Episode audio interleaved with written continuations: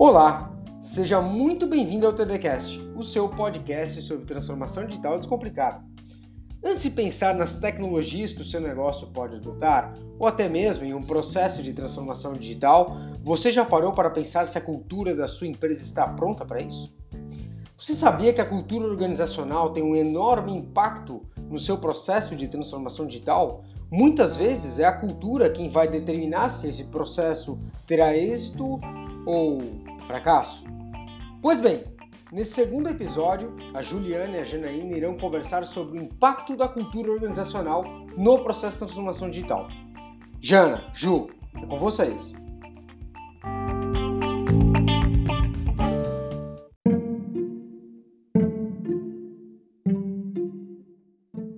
Olá, Jana, tudo bem? Muito bom estar aqui Oi. com você de novo. Oi, Ju. Delícia, né? A gente poder bater esse papo de assuntos que a gente gosta tanto, né? Pois é, a gente adora falar sobre transformação digital e algo fundamental para o processo de transformação digital é a cultura. Então é uma honra conversar sobre isso com você, que é uma especialista no Brasil todo, é, reconhecida né, no Brasil todo sobre cultura organizacional. E a minha primeira pergunta não poderia ser diferente. O que é cultura organizacional, Jana? Cultura organizacional é o jeito que a gente faz as coisas aqui. Essa é uma dúvida e quem, né, quem não é do meio, meio que parece que sente que é uma coisa, um bicho de sete cabeças. E todo mundo, toda empresa tem uma cultura. Uhum. Ah, eu não sei qual é a cultura da minha empresa, eu ainda não identifiquei. Aí tem algumas coisas que eu, que eu digo, cara, aqui é, quando você percebe isso, é muito fácil de reconhecer a cultura. Que é, por exemplo, Pensa nas últimas demissões que você fez. Você demitiu por quê? Quais foram as razões da demissão que você fez? Né? Um, ou então, quais, como é, qual é a razão de você fazer as promoções, as pessoas que você mais admira dentro da organização? O que, que acontece? Como é que as pessoas acabam sendo reconhecidas? O que, que faz com que elas sejam reconhecidas? Porque são comportamentos. Né? Talvez algumas vão dizer assim, ah, os mais reconhecidos são os que é, trabalham mais horas.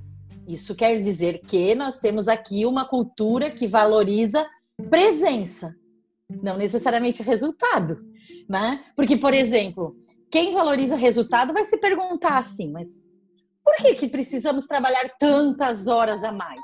Estamos fazendo alguma coisa errado? Não estamos buscando jeito mais fácil de fazer as coisas? Estamos é, explorando as pessoas? Ou as pessoas estão mal preparadas.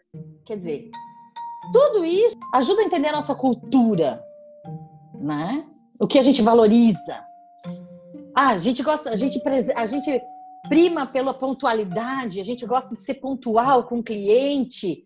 Ah, isso não faz diferença. Quer ver? Uma coisa que é uma coisa da cultura da arquitetura. A obra não atrasa? Todo mundo sabe que a obra atrasa? Então, e o arquiteto ele deixa de sofrer às vezes porque a obra atrasa, ou ele adoece porque a obra atrasa. Então a gente tem aí as diferenças da cultura. Pois é, muito muito legal, porque é sutil demais, né? Ela fala é. A cultura organizacional se apresenta através do nosso comportamento, né? Ela sussurra. É, exatamente. E é muito comum as pessoas uh, acharem que tem uma cultura organizacional, quando na verdade elas têm outra, Jana. É, eu vou te contar então uma história. Eu tinha um cliente, eu tenho esse cliente, né? Que eu gosto muito.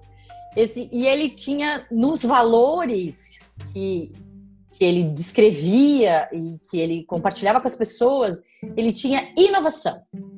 A inovação estava lá como um valor.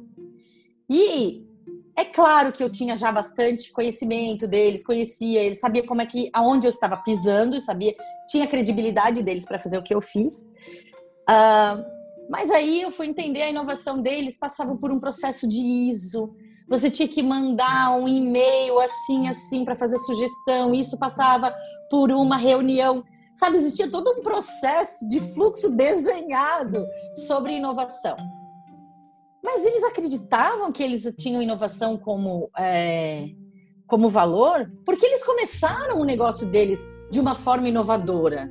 eles, eles realmente tinham sido inovadores, mas haviam engessado os processos, né? E num programa que eu estava com eles, eu estava com toda a liderança, eu disse, em determinado momento, dentro de um contexto, é óbvio, disse, então agora vocês vão tirar essa inovação desses valores. Pode tirar esse negócio da parede, do site e de tudo, porque isso é mentira. Aí todo mundo fez esse olho que você fez. E de novo, eu tinha credibilidade com eles, sabe? Eles, eles sabiam que a minha intenção era positiva. E aí eles meio que, eu disse, gente, o que vocês vão fazer com isso eu não sei, mas vocês precisam repensar. E realmente esse choque acabou eles para repensar, repensarem mesmo essa questão da inovação. E uns seis meses depois, eu me lembro que eu mandei uma mensagem, uma sugestão de ou de evento ou de leitura para o diretor geral dessa empresa. Daí ele me respondeu assim: ó, vou ler com carinho depois, porque agora estou indo num, num, evento de transformação digital e inovação, porque faz seis meses que isso é 50% da minha agenda. Cara, porque às vezes a gente precisa tomar um choque, a gente precisa dizer: ó, você está falando, mas você não está atuando. Isso é fácil de acontecer, né? Então, reconhecer isso é, é muito mais fácil de acontecer do que a gente imagina, né? E você é. falou que esse diretor aí do seu exemplo, que é ótimo, inclusive, porque é um exemplo muito comum, estava é, se educando sobre transformação digital. E, e, inovação. Inovação, exatamente. E nós duas somos muito. Uh, é, nós somos defensoras né, da, da, da, associação entre transformação digital e cultura organizacional.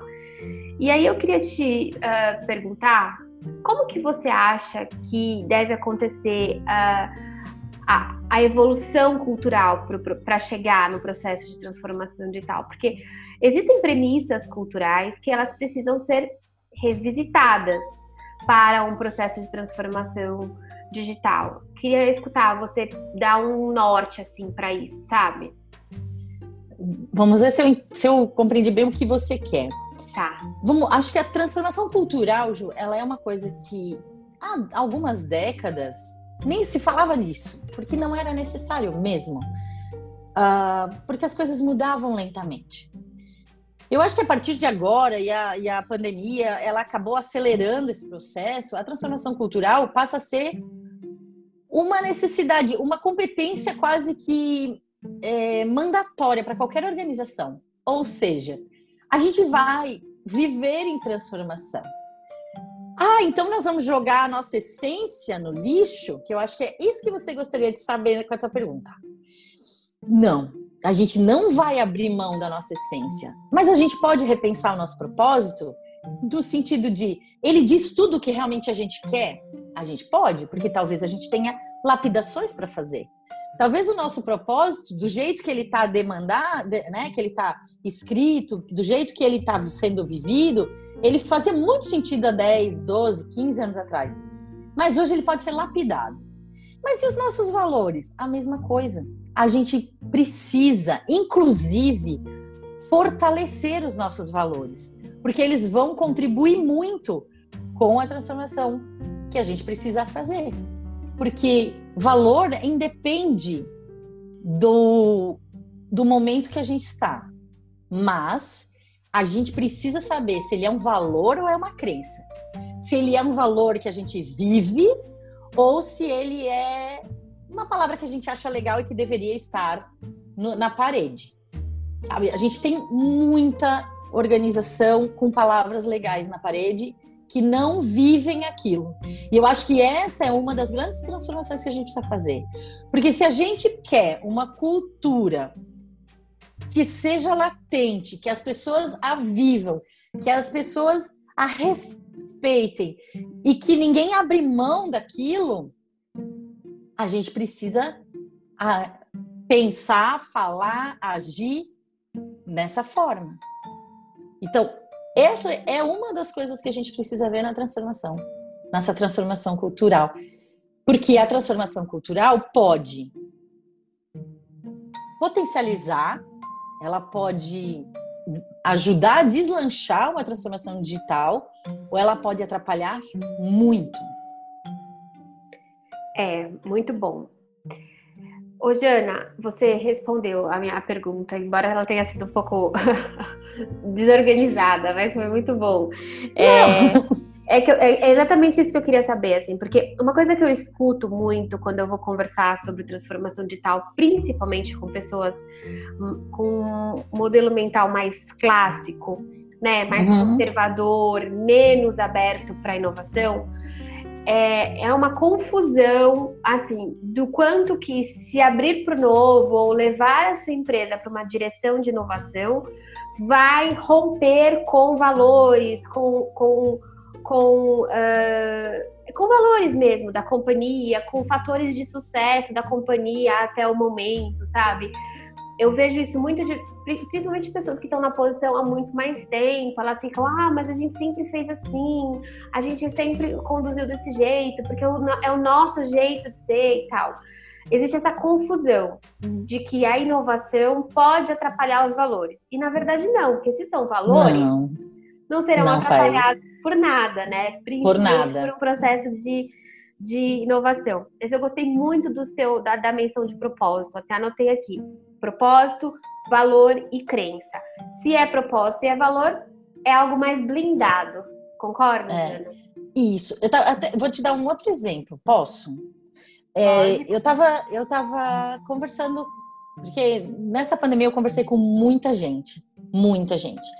E eu venho sempre dizendo que qualquer gestor precisa ter um tempo com os seus liderados one-to-one, -one, com os liderados direto, face a face ele precisa sentir as pessoas, ele precisa aprender a ouvir o que não é dito, sabe? A gente precisa criar esta conexão entre as pessoas. E isso independe de estarmos todos no mesmo escritório ou cada um num canto do mundo, né? E aí a gente conversando sobre essas coisas, é, essa pessoa me perguntou, uh, Jana, eu quero um conselho seu. Eu digo, gente, conselho já é uma coisa que me preocupa, né? Que nem sempre conselho é bom, né? O que, que eu faço? Ela tinha uma pessoa dentro da organização, tinha sido contratada, acho que há uns oito, dez meses, não sei, que ela estava gostando muito dessa pessoa, mas ela descobriu que as experiências profissionais que ele havia dito que tinha eram mentirosas. O que você faz? Daí eu olhei e tinha honestidade na, na parede. E aí eu perguntei: isso é um valor? Porque se isso é valor de verdade, você não tem dúvida do que você vai fazer com isso. Se não é valor, se você tem realmente dúvida e acha que por estar próximo do fim do ano ou por ser próximo da maior estação é, da tua, né, o teu maior período de trabalho do ano, isso não importa se um valor teu está sendo atacado, mas é difícil ainda para as pessoas entenderem isso. Ju, um dos valores meus é relevância. Eu não gosto de, por exemplo, eu não gosto de atuar ou de trabalhar com algo que não vai ser relevante para o cliente. Então eu digo muito não quando não vai ser relevante para o cliente. E eu levei tempo para entender que relevância era um valor meu. E aí, a hora que eu entendi, cara, isso é valor. Por isso que não fica tão mais fácil. É muito mais fácil. Porque eu ficava incomodada quando me chamavam para fazer coisas que às vezes a gente sabe que não vai agregar em absolutamente nada. É, isso relevância é muito importante, principalmente no, no seu mercado, né? De, de consultoria, uh, de, de, assessoria, não, não dá, né, para ficar não cabe trabalho em massa nesse nesse segmento. Outro dia numa conversa você mencionou o caso de uma escola que uh, estava à frente de seu tempo, vamos dizer assim, né, neste momento de pandemia e que conseguiu colocar toda a sua estrutura já no segundo dia de, de, de pandemia, enfim. Conte pra gente, por favor, Jana, que é muito interessante. É, eu acho que esse caso é um caso muito legal de mostrar quando a cultura ajuda a alavancar os negócios. Essa é, ela é, chama Colégio Piaget. Ela é uma escola de São Paulo. Ah, eu conheço essa história porque eu tenho uma relação de amizade com a, com a diretora. Acho que até hoje ela nem é mais diretora na escola, acho que ela está em conselho. E ela sempre teve a, buscando o que tinha de melhor em gestão para a organização. Eu lembro que eu conheci ela lá em 2010 e ela tinha uh, ISO para a escola na época, porque era uma coisa que trazia, que era importante na época. E aí, uh, quando aconteceu a pandemia e no segundo dia de lockdown em São Paulo, ela estava, a escola estava 100% online. Um, e eles foram, eles foram matéria de uma revista que eu não me lembro qual foi. Eu liguei para ela, eu disse: "Tá, me conta qual foi o segredo dela". Ela disse: "Não, Jana, já em 2017 a gente teve em eventos de EdTech, né, de tecnologia da educação. Então, em 2018 a gente começou já com consultorias a preparar todos os nossos professores para isso. Então, com todas as ferramentas um, depois, em 2019, todos os nossos alunos estavam tendo experiências já com aulas online, que a gente entendia que isso seria legal. Ou seja, a gente só precisou apertar o play no segundo dia de pandemia.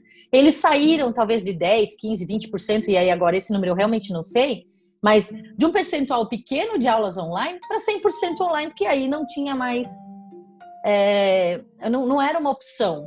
Então, gente, olha como a cultura contribuiu, como isso é, minimizou o estresse dos professores, porque eles já sabiam lidar com a tecnologia, minimizou os, o estresse dos alunos, porque eles já sabiam lidar com isso. Possivelmente, não posso afirmar, mas acredito que tenha diminuído, inclusive, o estresse dos pais e aumentou a relevância da escola, porque eu é, disse que no primeiro mês ela teve uh, um número grande de inadimplência e no segundo mês já não tinha mais. É óbvio que agora eu não sei como é que tá a questão da inadimplência, mas a cultura de ser essa cultura buscando o que tem de melhor provou-se ser alavanca, a alavanca para esse colégio. E o ganho competitivo, né? Porque imagina que os pais de diversas escolas, né, estavam se falando e com certeza o filho, né, dos pais dessa escola, eles estavam melhor encaminhados, já tudo adequado, e as outras escolas ainda estavam correndo contra o tempo para se adequar. Então, sem dúvida nenhuma, o ganho competitivo deve ter sido muito grande. Agora, Jana, por que, por que transformar uma cultura? Assim? É, por quê? Assim, a gente está conversando sobre transformação digital e está trazendo o tema de que a cultura é super importante. Por que, que um CEO hoje, um diretor, enfim, uma, uma alta gerência deve pensar numa transformação cultural? Eu acredito muito que a principal razão é a sobrevivência. É a sobrevivência, é a competitividade, é, é, ele, é ele poder atender o cliente que está que tá se transformando digitalmente e vai ter expectativas. Então, eu acredito muito na perenidade da organização que vai fazendo essa transformação. Mas eu também acredito que até para a saúde mental das pessoas, porque vai ser muito desgastante manter as culturas conservadoras e tradicionais a partir de agora.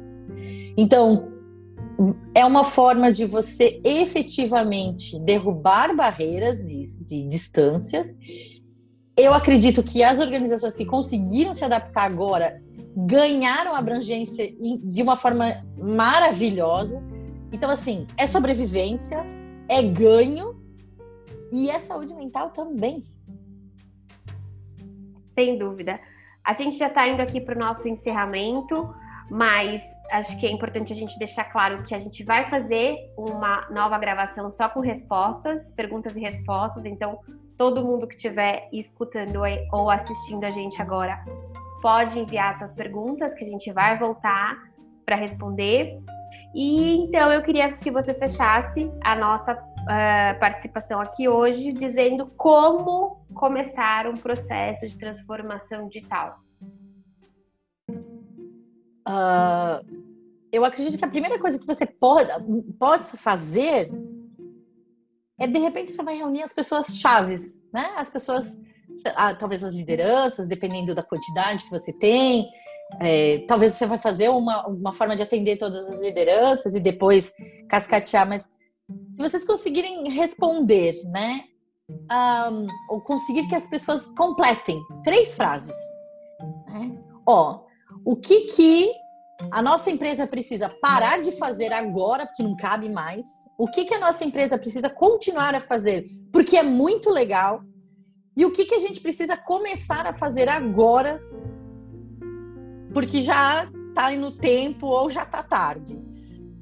Se a gente coloca essas três frases para serem completadas, do comece a, continue a e pare de, aqui a gente vai ter provavelmente um grupo de competências ou de características ou de valores que a gente precisa começar a trabalhar agora.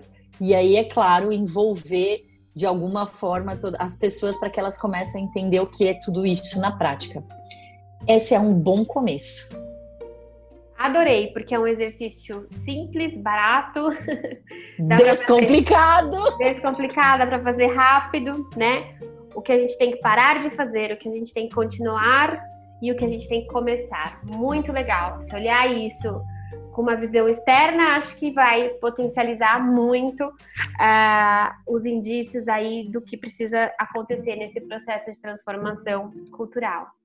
Jana, como nisso. sempre, é um prazer falar com você, é um privilégio escutar todo o seu conhecimento. Acho que a nossa conversa foi muito rica.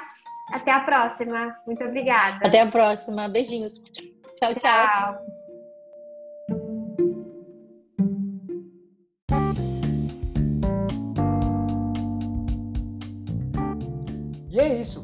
Este foi o nosso segundo TDCast e esperamos que este conteúdo contribua com a estratégia do seu negócio e, acima de tudo, que as reflexões sobre o impacto da cultura organizacional no processo de transformação digital ajudem você a implementar mudanças significativas na sua empresa.